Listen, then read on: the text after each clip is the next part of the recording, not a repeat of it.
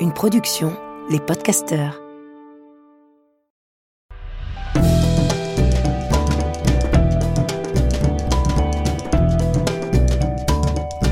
Histoire de mode. Histoire de mode. Histoire de mode. Histoire de mode. Histoire de de. Histoire de mode. De mode. L'éclat du succès. J'avais 17 ans lorsque j'ai rencontré Antoine. Je me souviens encore parfaitement de la première fois que je l'ai vu. C'était un mardi, à la récréation de 10 heures, à une semaine des défilés de mars. J'étais en terminale, nous étions en face du lycée, devant l'aumônerie. J'étais avec des amis, on fumait une cigarette. À un moment, j'ai fermé les yeux, j'ai tendu mon visage au soleil, à cette première promesse de printemps. Et lorsque je les ai rouverts, il était là, pile en face de moi. Je n'ai jamais oublié cette première image de lui. Il avait ouvert son caban et retiré sa petite écharpe écossaise, tout élimée. Il portait un pull bleu marine trop grand et un lévis délavé sur des converses blanches montante. Ses amis lui parlaient. Il ne les écoutait pas. Il m'observait. La sonnerie annonçait la fin de la pause. Une meute épaisse et compacte s'est dirigée vers l'entrée de l'établissement et nous a séparés. On s'est ensuite croisés dans les couloirs, souvent, mais le flot des élèves semblait inlassablement nous pousser dans des courants contraires. On a toutefois fini par se sourire, jusqu'à ce qu'on se retrouve, un samedi matin, par hasard, en col, côte à côte. Quelques semaines plus tard, je lui ai proposé de m'accompagner à l'hôpital éphémère, un dimanche, rue Carpeau, dans le 17e. Je devais faire un essayage. Je voulais lui montrer ce que ce vieil hôpital désaffecté donnait aux artistes avait d'incroyable. Lui montrer cette atmosphère si particulière, l'énergie qui s'en dégageait. Xulibet venait de défiler, à la Samaritaine, je crois. J'allais devoir arrêter pour me concentrer sur la révision du bac. C'était la fin d'une période, de quelque chose qui avait été important dans ma vie. Je voulais lui montrer avant qu'il ne soit trop tard. Je me suis dépêché, de peur que les portes ne se referment. On avait rendez-vous dans le premier atelier de Xulibet, en radiologie, avec Nina Hagen. Là où tout avait commencé. Là où j'étais arrivé un jour de printemps, deux ans plus tôt, où j'avais obtenu de faire un stage sur un malentendu, à quinze ans, au mois de juillet, et où j'étais revenu à la rentrée, les mercredis après-midi, les samedis et les dimanches pour filer un coup de main. Puis, petit à petit, pour m'occuper des chanteuses, parce que je m'entendais bien avec elles et parce que la mine, le créateur, et les autres n'avaient plus le temps. J'avais adoré ça, passer tout ce temps avec ces filles dans le vent, avec Princesse Erika, avec Nina Morato, avec Néné Cherry, avec Janet Jackson. Avec le recul, quand je me revois à côté de ces filles, je me dis que ça devait paraître étrange, ce jeune homme de bonne famille qui les habillait, les conseillait et les aidait à choisir les tenues les plus sexy qui soient, car elles venaient pour ça.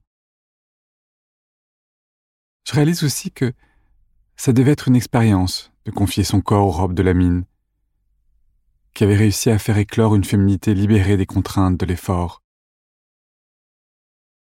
S'habiller chez Xulibet, c'était être moulé dans quelque chose de si léger, de si souple, mais de si intense, que vous en veniez automatiquement assumer celle ou celui que vous étiez. Et assumer, c'était susciter le désir. Récemment, une amie psy m'a dit Il n'y a rien de plus sexy que les gens qui assument leur désir.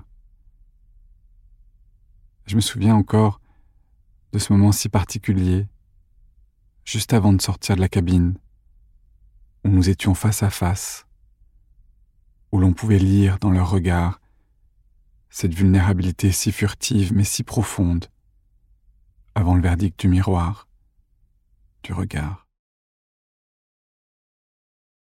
Je comprends que mon innocence a dû permettre à ces filles de se sentir à l'aise. Moi, elles m'ont permis de comprendre que je n'étais pas seul, que tous nous doutions.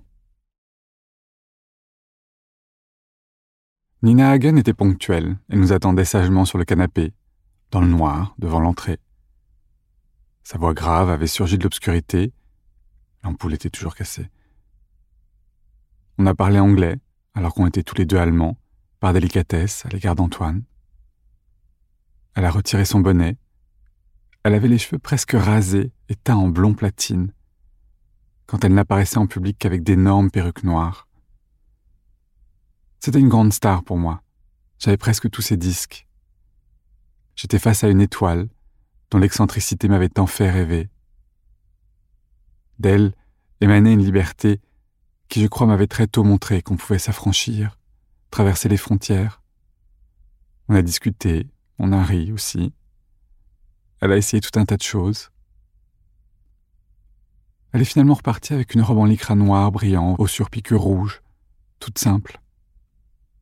Rien avait suffi à la rendre éclatante et à réveiller cette part de désir dont elle s'était toujours, d'une certaine façon, cachée. J'ai pris un Polaroid. Je l'ai apporté aux autres, dans le deuxième atelier, le plus grand, à l'autre bout de la cour, à côté de la chaufferie où répétait téléphone, et qu'on avait dû prendre, car on était trop à l'étroit entre-temps, dans le petit duplex en radiologie. Il y avait juste deux lits, l'assistante de la mine, et un mec que je ne connaissais pas. Il était assez costaud, mais semblait très doux. Je leur ai montré le Polaroid. Dolly était d'accord avec moi. C'était vraiment très cool. C'est là qu'elle m'a dit pour le film américain sur la mode. Qu'ils étaient une des marques à avoir le premier rôle et qu'on était réquisitionné pour le tournage pendant les vacances de Pâques. La mine voulait que je participe. Je n'avais jamais entendu parler de ce réalisateur, mais c'était Hollywood. Je trouvais ça complètement dément. Ma mère a exigé que durant les vacances de Pâques, j'aille quand même à Nice, chez mes grands-parents, une semaine, pour réviser mon bac, avant de pouvoir rentrer et participer au tournage du film. J'avais cinq jours de tournage. Antoine m'a accompagné aux essayages costumes le mercredi avant les vacances. Tout se passait à l'atelier d'Uxulibet, le premier, section radiologie. C'était le branle-bas de combat. Du monde, des fringues dans tous les sens. Antoine ne savait pas où se mettre quand moi j'étais en caleçon, j'avais enfin obtenu de ma mère de remplacer mes culottes petits bateaux rayés bleu et blanc par des caleçons. Au milieu de tout un tas de gens que je ne connaissais pas, essayant tout un tas de tenues improbables. Finalement, la styliste a opté me concernant pour une chemise blanche très serrée, sur laquelle était tamponnée en énorme et en noir xulibette, et une veste de travail bleue, archi cintrée, surpiquée de rouge, qui m'appartenait, que la mine m'avait offerte. C'était la première veste qu'il avait faite. Avec, je pouvais porter mon jean bleu marine, si marron. C'était à la mode à l'époque. Ils ont proposé à Antoine de faire de la figuration, mais il partait avec sa mère en Bretagne. Elle s'était mise en tête de lui faire réviser son bac de français, car il l'avait raté l'année précédente. Il a essayé de la convaincre, en vain. Le lendemain, ils m'ont faxé ma feuille de route, le planning et le lieu de tournage. Et comme je n'avais pas de fax personnel, j'ai demandé que tout soit adressé à mon nom sur le fax du lycée, dont j'avais le numéro sur mon carnet de correspondance. C'est donc le proviseur, en personne, qui l'a reçu et est venu me le porter en classe. Moi, je ne savais pas qui était Robert Altman. Lui était très impressionné. Le film s'appelait Prêt à porter. Antoine m'a appelé la veille des vacances, tard, d'une cabine téléphonique. Il n'arrivait pas à dormir. Il était porte-maillot. Je lui ai proposé qu'on se retrouve à Avenue du Roule. Il y avait un bistrot qui fermait tard, celui où tout Neuilly passait ses dimanches, car c'était le seul ouvert. On a bu à Monaco. Antoine ne voulait pas partir. Il savait qu'il allait se retrouver vissé sur une chaise, seul toute la journée, que ça lui paraîtrait interminable, qu'il s'y ennuierait à mourir, qu'hormis des balades le long de l'océan, il n'y aurait rien à faire. Et moi je ne savais pas quoi dire. Alors on est sorti, marché d'ennui, désert. L'air était doux, la nuit claire. Il n'y avait pas un bruit. On entendait les oiseaux. Parfois un arrosage automatique s'enclenchait. On s'est faufilé dans les voies privées et on s'est imaginé habitant là. On s'est imaginé des vies des vies où on habiterait côte à côte, ou tout partagé. Des vies d'amitié. On ne parlait pas d'amour, jamais. Par timidité, par pudeur, parce qu'on était tout à ce qu'on vivait. Peut-être aussi qu'au fond de nous, nous savions déjà. On a marché, rêvé à voix haute, sans se soucier de l'heure ni de ce qui nous attendait. On a fait un tour immense jusqu'à Bagatelle. Je lui ai montré la maison de Courrèges, l'école où j'avais grandi. On a escaladé la grille et déambulé dans la cour. C'était la première fois que je revenais sur les traces de mon enfance. Tout paraissait plus petit. J'ai mesuré à quel point j'avais grandi et combien mes souvenirs de cette époque étaient joyeux et heureux. Puis on a parlé de cette conversation que l'on entretenait enfant avec la nature, les éléments, ce dialogue sauvage, sans mots, fait uniquement d'intuition et d'émotion, ce lien secret qui vous habite. C'était la première fois que je partageais ça avec quelqu'un, et je trouvais ça magique d'avoir ça en commun. C'était comme un signe. On a fini par rentrer, et arrivé en bas de la maison, j'ai proposé à Antoine de dormir chez moi. Il était épuisé. Il n'y avait plus de métro et on n'avait pas assez d'argent pour le taxi. Je n'avais qu'un petit lit, mais on s'en accommoderait. On s'est déshabillé à la hâte, sans se regarder. Je n'ai pas dormi. Je crois que lui non plus. Antoine s'est levé aux aurores.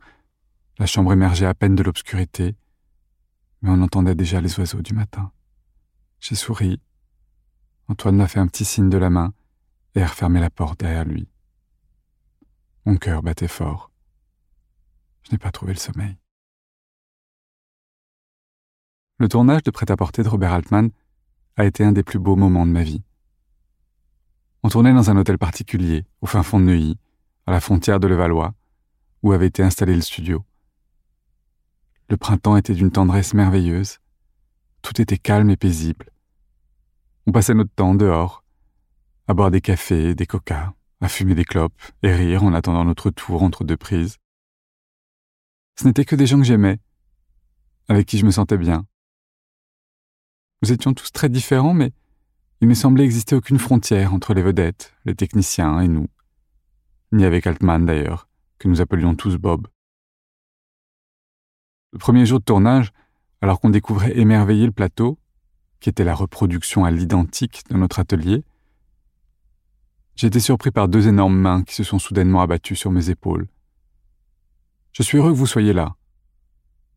Bob m'a souri avec gentillesse, puis nous a placés, en premier. Il fallait faire semblant de travailler. Je trouvais ça magique, ce décor. Il avait un côté un peu carton-pâte, bien sûr, mais je me sentais comme un enfant qui était dans le meilleur endroit au monde pour jouer. J'avais l'impression d'être dans le décor d'une série que je regardais et de pouvoir enfin en faire partie. Altman était très gentil avec moi. J'ai fait ce qu'il m'a demandé. Il avait une façon un peu particulière de travailler. Ses consignes étaient vagues et on entendait à peine le fameux moteur demandé, action. À un moment, il y avait un peu d'agitation et le mouvement se faisait. Moi, je jouais avec ce qu'on m'avait demandé de jouer, comme je le faisais enfant, sans trop me poser de questions. Le deuxième ou le troisième jour, Bob est venu me voir, accompagné d'un assistant. Il m'a expliqué quelque chose pendant que quelqu'un me fixait un micro-cravate. Je ne sais pas pourquoi, mais j'ai décroché. J'ai pensé aux courses que je devais faire en rentrant car le frigo était vide et ma mère en voyage. Bob m'a souri en disant OK, j'ai dit oui, of course. Son assistant m'a interrogé du regard. J'ai dit oui, oui, en me disant que je me débrouillerais. Je n'avais pas besoin de réfléchir, juste être et jouer, sans réfléchir. Je devais dire une phrase ou deux à Forrest Whitaker, le mec que j'avais croisé à l'atelier le jour où j'étais allé avec Antoine, qui avait le rôle de la mine. La phrase qui me semblait juste, malgré la soudaine montée de trac car tout le plateau avait les yeux rivés sur moi. On a dû faire cinq prises, je crois. Les autres m'ont charrié parce que j'avais les joues rouges. Ça m'a rassuré, parce que d'habitude c'était les oreilles, ce que je trouve beaucoup plus gênant. Ça s'est bien passé. Bob était content, alors qu'il était un peu nerveux ce jour-là, agacé par des équipes télé qui faisaient des reportages. Je n'y ai pas prêté attention à l'époque, mais le tournage suscitait une certaine hystérie auprès des médias. Il y avait des cordons de sécurité d'ailleurs. On connaissait certains vigiles, car ils sécurisaient aussi des défilés ou des fêtes, y compris les nôtres. Ce qui conférait à tout ça quelque chose d'assez familial, d'où cette impression de normalité, entre guillemets. Jamais je ne m'étais senti aussi à l'aise quelque part.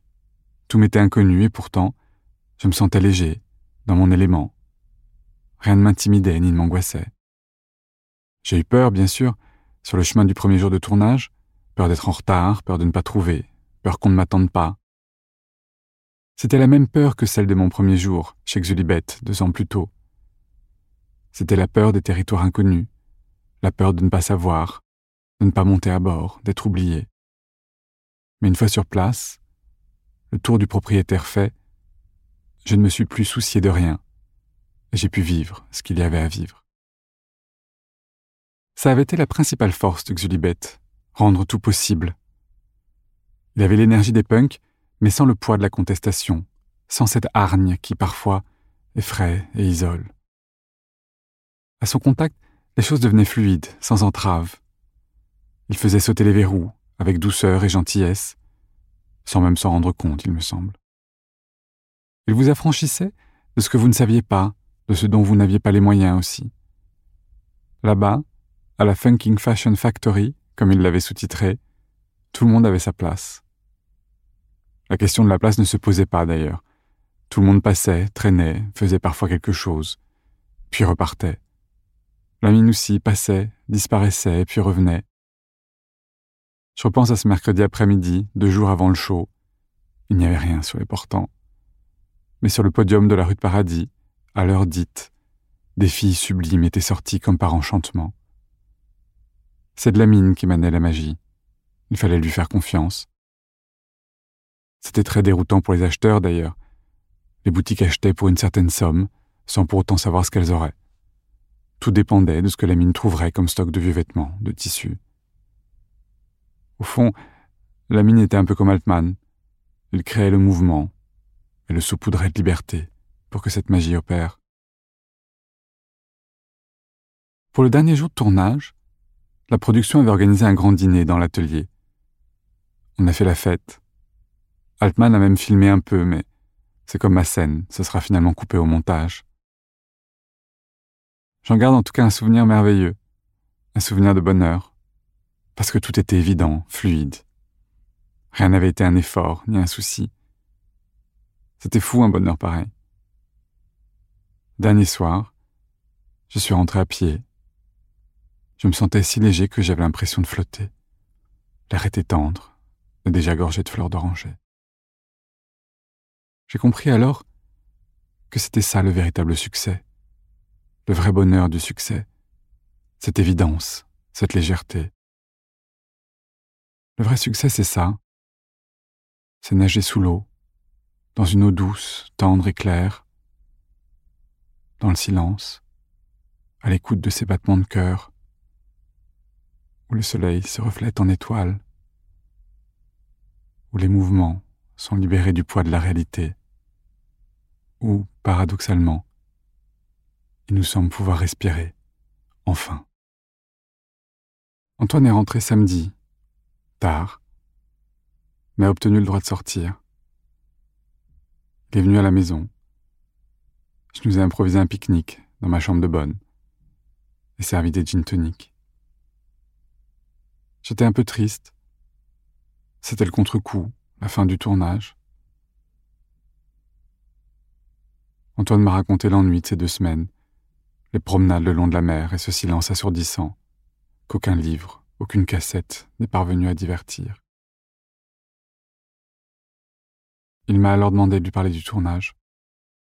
On était comme deux naufragés, mais dont le radeau de fortune se transformait en un merveilleux navire. Et on s'est échoué, à point d'heure, sur mon lit. Je me suis glissé en premier, et sans que je ne réfléchisse, ni ne réalise ce que je faisais, j'ai ouvert les bras. Antoine est venu s'y lever. et s'est endormi dans le creux de mon épaule. J'ai senti son souffle sur mon torse s'apaiser avant de m'endormir moi aussi, le nez enfoui dans la douceur de ses cheveux. J'ai entreaperçu Antoine le lendemain matin, très tôt, dans un demi-sommeil, s'habiller. Puis je me suis endormi profondément.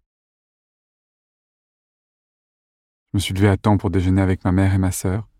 Il faisait beau. C'était la veille du retour en classe, la dernière ligne droite avant le bac.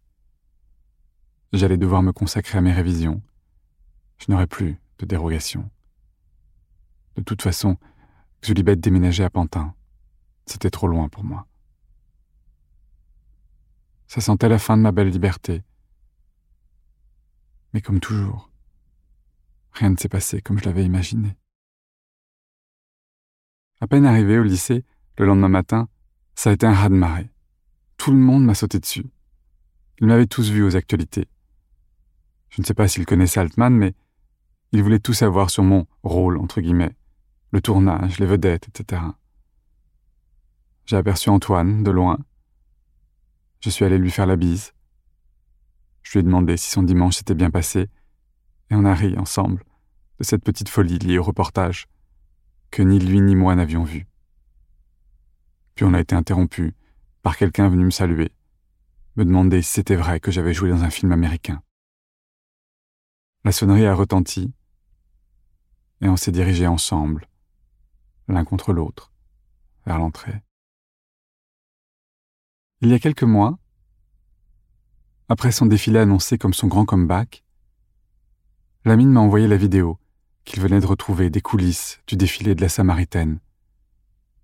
On nous voit un moment, côte à côte, en train d'ajuster quelque chose ensemble. Je reconnais celui que j'ai été, si pâle et si fin dans cette veste bleue de travail très cintrée, et qui me semble si lointain maintenant. Mais j'ai surtout réalisé que la mine, lui, n'avait pas changé, que les vêtements, les tenues qu'on y voyait, portaient toujours en eux cette grâce qui n'appartient qu'à lui, cette grâce sur laquelle le temps n'a pas d'emprise. Le succès est un éclat, mais l'éternité d'Exulibet, elle, une lumière sereine. Je vous dis merci, je vous dis à bientôt. J'espère que cette petite histoire vous a plu. Je vous embrasse.